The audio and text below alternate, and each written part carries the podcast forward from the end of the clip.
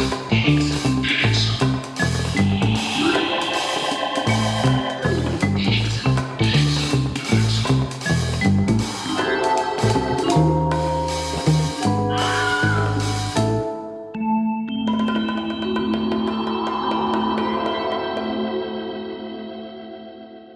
Was bisher geschah. Inspektor Alan Wembury hat eine Beförderung bekommen. Er ist jetzt Bezirksinspektor und er reist in ein kleines Nest außerhalb von London, um das einer alten Freundin zu erzählen, Mary Lenley. Mary ist gerade in einer schwierigen Lage. Der Vater ist gestorben, das Anwesen muss verkauft werden. Ihr Bruder Johnny bringt aber plötzlich, das hat er noch nie in seinem Leben gemacht, viel Geld nach Hause. Das ist natürlich ein kleines bisschen verdächtig. Johnny kann übrigens Inspektor Alan Wembury auch überhaupt nicht leiden. Das merkt man gleich in den ersten Kapiteln des Romans und wir lernen auch noch eine zwielichtige Gestalt kennen. Morris Messer, toller Name. Oder Morris Messer ist Anwalt und seine Sekretärin war Gwenda Milton. Gwenda Milton ist tot, müsste uns eigentlich nicht weiter interessieren, aber sie war die Schwester von Arthur Milton und Arthur Milton ist der Hexer. Der Hexer ist ein legendärer Verbrecher, der eigentlich, so wird erzählt, in Australien ertrunken sein soll. Ob das stimmt? Naja, das Buch trägt ja den Namen der Hexer. Johnny macht sich ein bisschen verdächtig, denn wenn die Rede auf die Perlenkette einer Lady kommt, die Perlenkette ist verschwunden, wird er plötzlich ganz dolle aggressiv. Und hier erzählen wir jetzt weiter. Es liest Hannah Wert.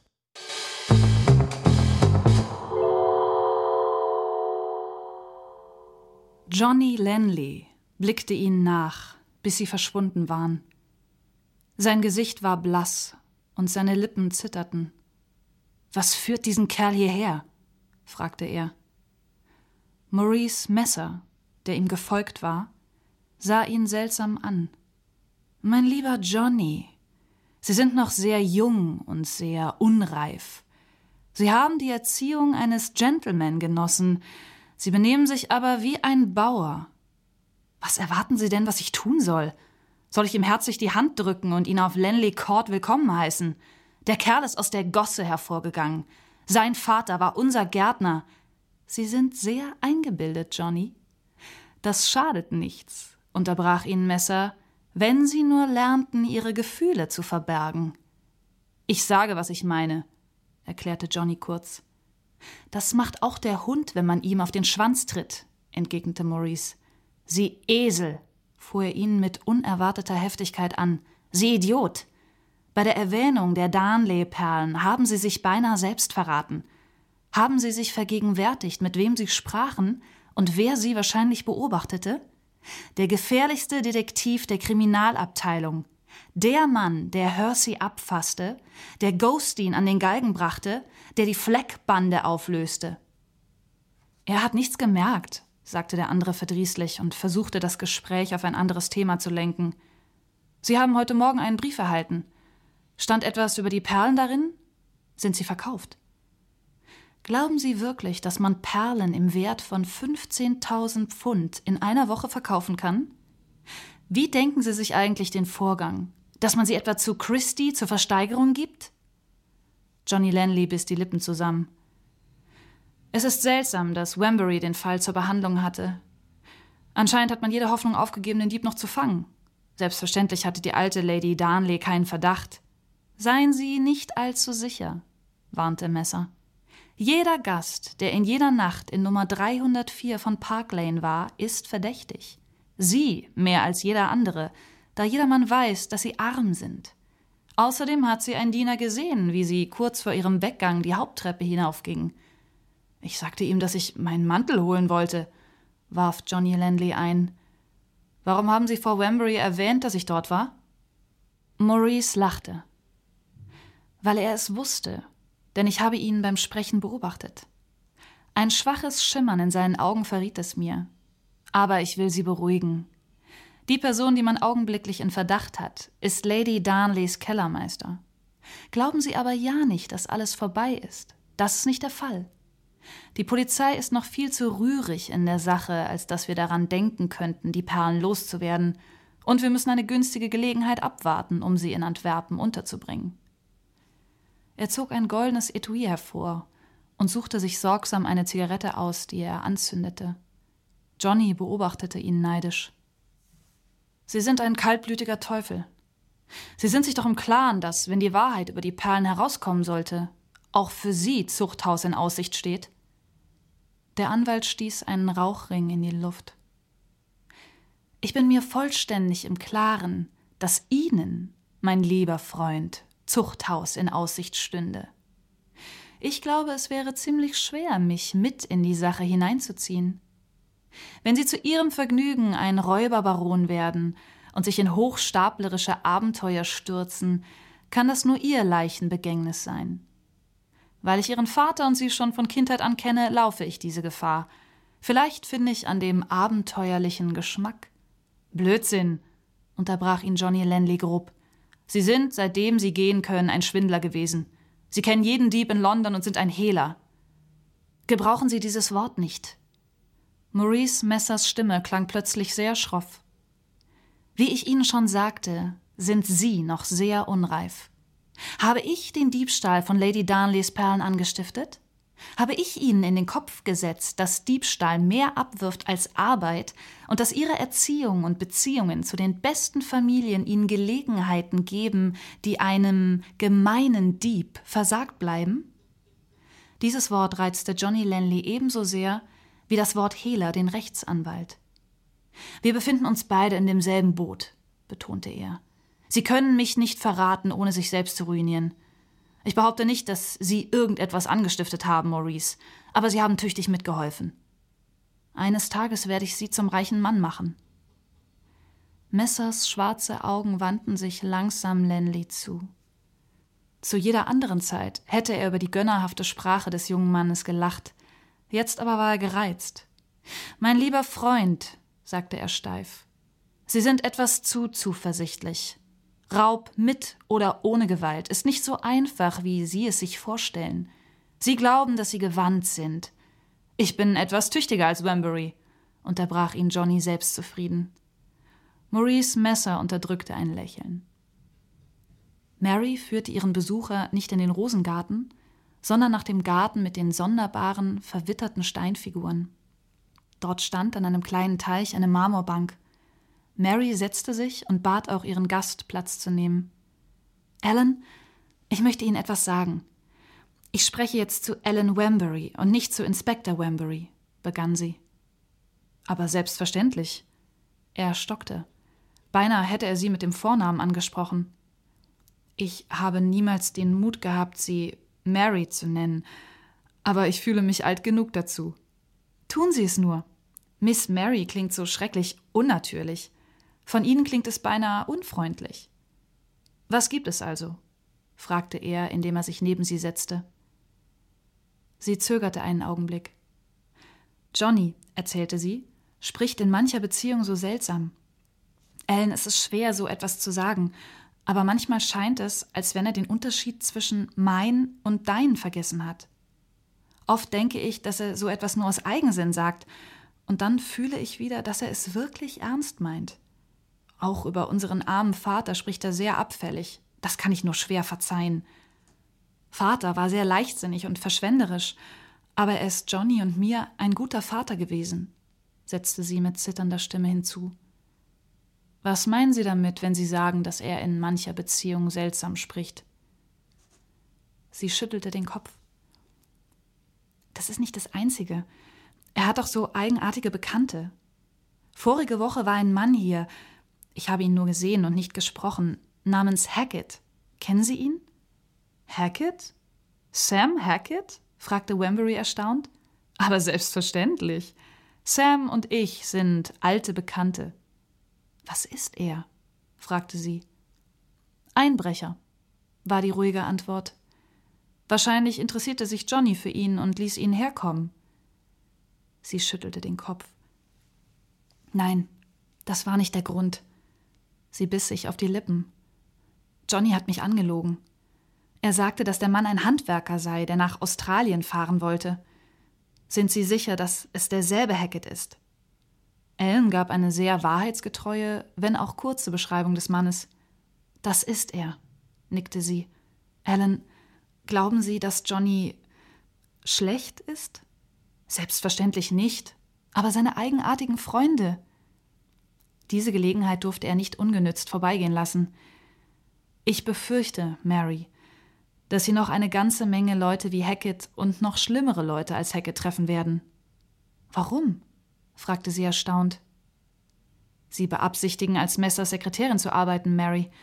Ich wünschte, Sie würden nicht zu diesem Anwalt gehen. Warum in aller Welt Alan? Ich verstehe allerdings, was Sie meinen.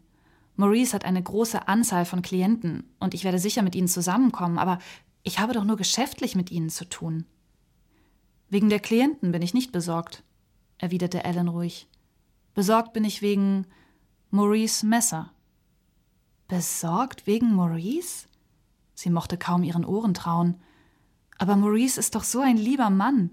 Er ist die Freundlichkeit selbst zu Johnny und mir gewesen, und wir kennen ihn schon unser ganzes Leben lang.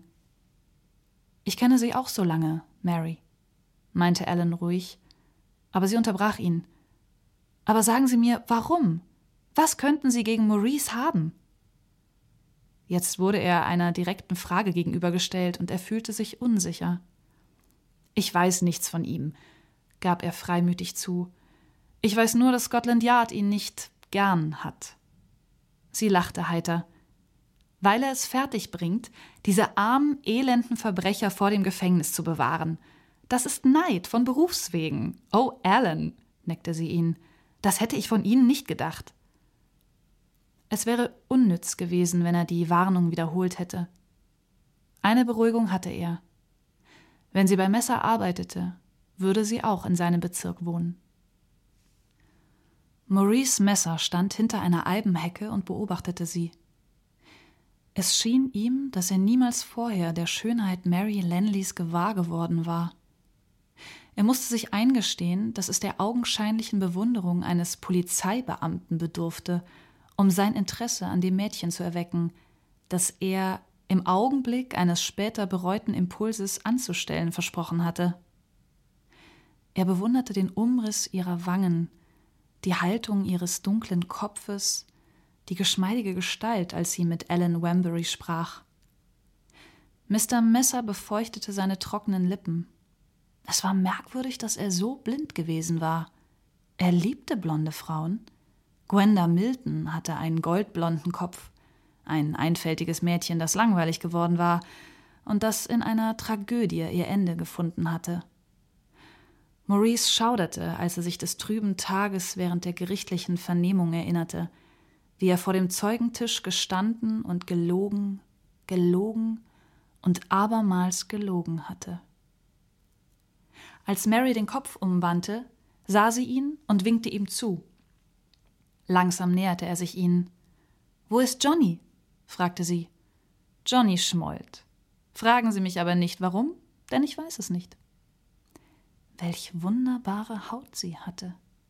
Wie bewundernswert waren die dunkelgrauen Augen mit den langen Wimpern.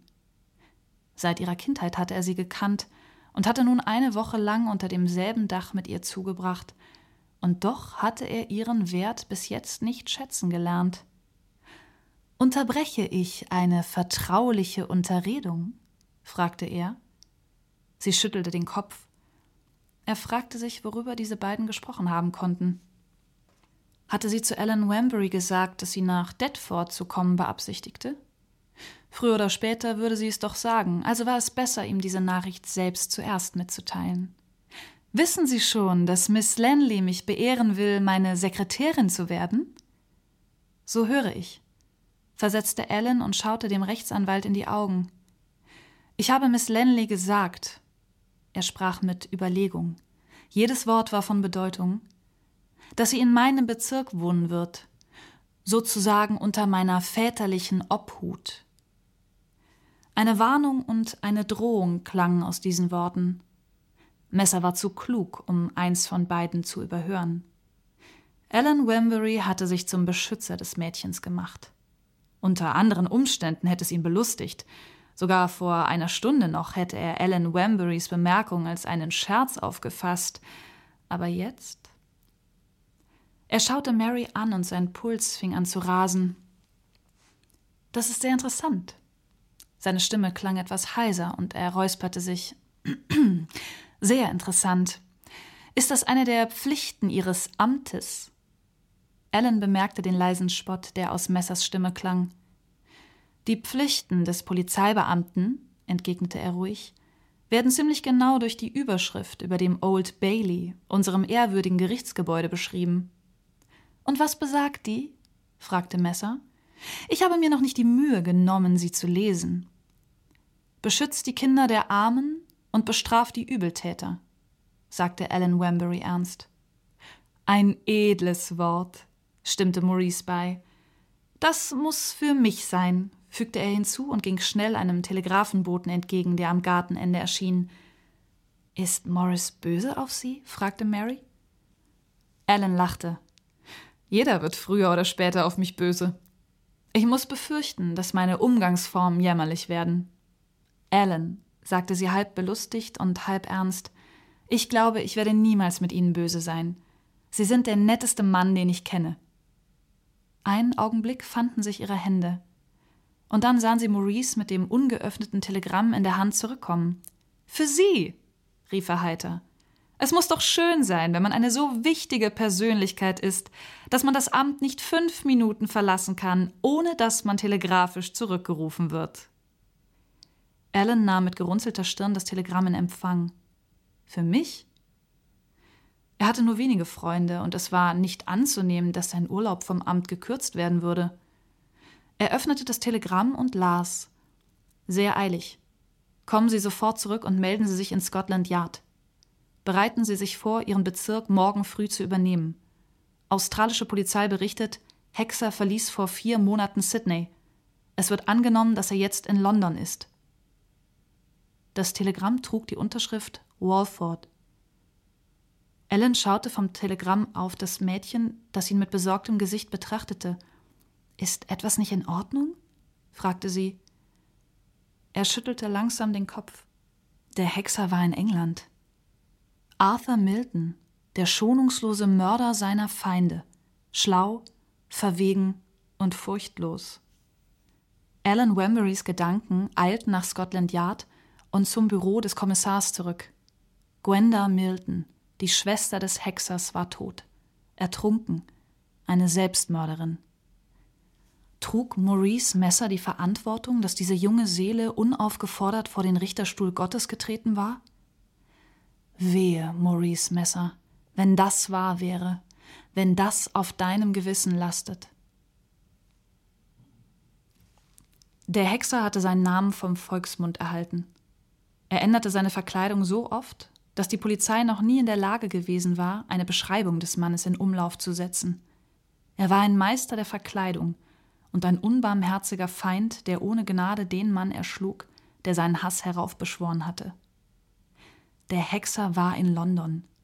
Und nur ein Grund konnte ihn nach England zurückgetrieben haben Rache an Maurice Messer, dem er seine Schwester anvertraut hatte. In welchem Winkel der Riesenstadt würde der Hexer unterzutauchen suchen? Für Wembury gab es nur eine Antwort. Deptford, der Stadtteil, den der kühne Verbrecher kannte wie seine eigene Tasche, in dem der Mann wohnte, der ihm so Schweres zugefügt hatte. Deptford. Wembury fuhr erschrocken zusammen. Mary Lenley begann ja ihre Tätigkeit im Büro Maurice Messers, und Gefahr für den Anwalt würde auch Gefahr für Mary bedeuten. Sie haben also mein Telegramm erhalten, fragte Walford, als er den eintretenden Ellen erblickte. Es tut mir leid, Ihren Urlaub unterbrochen zu haben, aber ich möchte, dass Sie Ihr Amt in Deptford sofort übernehmen, damit Sie möglichst schnell mit Ihrem neuen Bezirk vertraut werden. Ist der Hexer zurück, Sir? Walford nickte. Warum er zurückkam und wo er steckt, weiß ich nicht.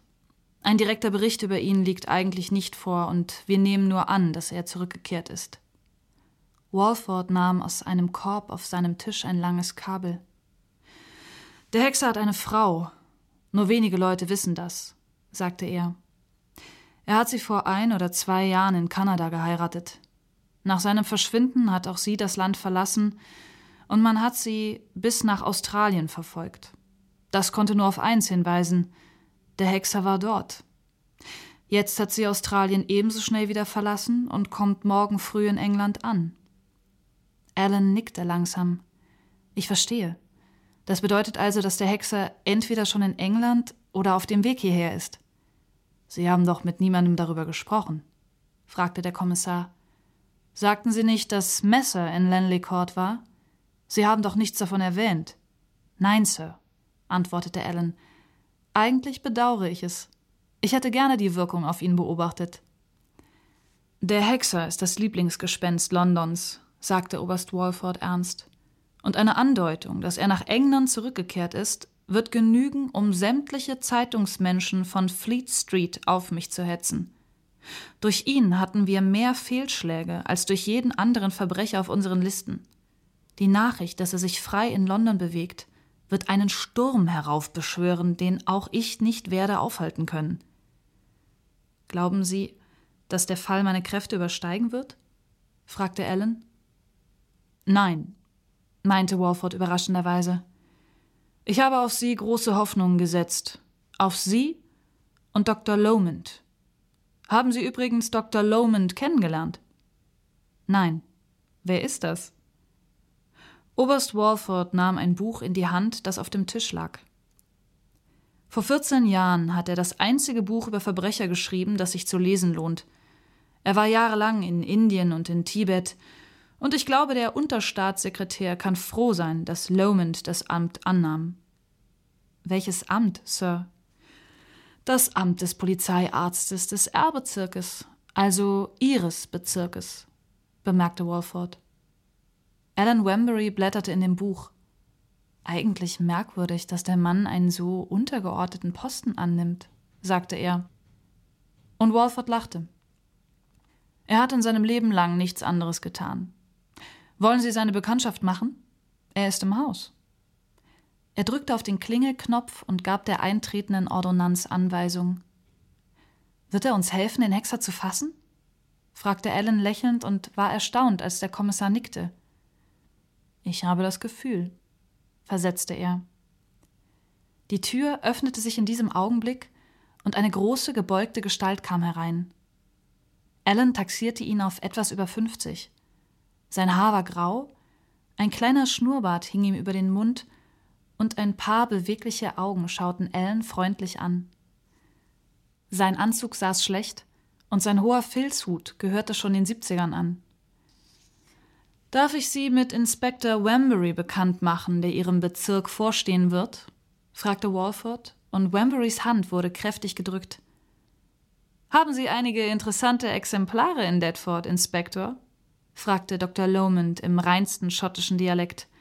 Ich möchte gern einige Köpfe vermessen. Alan lachte über das ganze Gesicht. Ich bin in Deptford ebenso unbekannt wie Sie. Ich bin seit Anfang des Krieges nicht mehr dort gewesen, erklärte er der Arzt kratzte sein Kinn, während seine scharfen Augen auf den jungen Mann gerichtet waren. Ich glaube nicht, dass sie so interessant wie die Lelos sein werden. Das ist eine wunderbare Rasse, mit einer seltsamen Kopfform und einer eigenartigen Entwicklung des Scheitelbeines. Wenn er auf sein Lieblingsthema geriet, sprach er schnell und mit großer Begeisterung. Während der Arzt seine Meinung über die Abstammung eines seltsamen tibetanischen Stammes erklärte, verschwand Alan geräuschlos aus dem Zimmer. Eine Stunde später traf er Walford, der aus seinem Zimmer kam, und ging mit ihm nach dem Embankment hinunter. Ja, ich bin den Doktor losgeworden, sagte der Oberst lachend. Er ist zu gescheit, als dass man ihn einen langweiligen Menschen nennen könnte, aber er hat mir Kopfschmerzen gemacht. Dann fuhr er plötzlich fort. Übergeben Sie Burton die Perlensache. Ich meine die Darnley-Perlen. Einen neuen Anhaltspunkt haben Sie nicht gefunden? Nein, Sir antwortete Alan. Der Kommissar runzelte die Stirn. Da sie gerade nach Lenley Court fuhren, fiel mir ein, dass der junge Lenley am Abend des Diebstahls auf dem Ball der Lady Darnley war. Er bemerkte den Ausdruck im Gesicht seines Untergebenen und fuhr schnell fort. Ich will damit selbstverständlich nicht sagen, dass er etwas damit zu tun hat, aber es ist doch ein eigenartiger Zufall. Ich möchte gern, dass wir diesen Fall bald erledigen, Denn Lady Darnley hat mehr Freunde in Whitehall, als mir lieb ist, und ich erhalte jeden zweiten Tag einen Brief vom Ministern des Innern, worin er über den Fortgang der Sache anfragt. Alan Wembury ging mit schweren Gedanken seinen Weg weiter. Er hatte gewusst, dass Johnny am Abend des Raubes dort gewesen war, aber er hatte niemals daran gedacht, ihn mit dem rätselhaften Verschwinden von Lady Darnleys Perlen in Zusammenhang zu bringen. Er rief sich noch einmal die nur allzu kurze Unterredung mit Mary ins Gedächtnis zurück. Warum in aller Welt sollte Johnny und doch die Lenleys waren ruiniert. Und Mary war sichtlich nervös gewesen. Blödsinn, dachte Alan, als sich ihm ein hässlicher Gedanke aufdrängte. Blödsinn. Am nächsten Morgen übergab er die Akten in der Perlensache Inspektor Burton und verließ Scotland Yard mit einem gewissermaßen erleichterten Gefühl. In der folgenden Woche war Alan Wambury sehr in Anspruch genommen. Mary schrieb ihm nicht, was er erwartet hatte, und er wusste nicht, dass sie in London war, bis sie ihm eines Tages aus einem vorüberfahrenden Taxi zuwinkte. Er beauftragte einen seiner Untergebenen festzustellen, wo sie und Johnny wohnten, und erfuhr, dass sie sich in der Nähe der Malpers Road in einem modernen Häuserblock niedergelassen hatten, der von besseren Handwerkern bewohnt wurde. Soweit der Hexer. Und nun wieder zur Lebensgeschichte von Edgar Wallace. Er ist zu Pflegeeltern gekommen, zu Clara und George Freeman. Das waren arme Leute, das waren Leute, die auch nicht immer so ganz gesetzestreu lebten. Also man muss sich das wirklich so vorstellen wie das Oliver Twist London, was Charles Dickens beschrieben hat.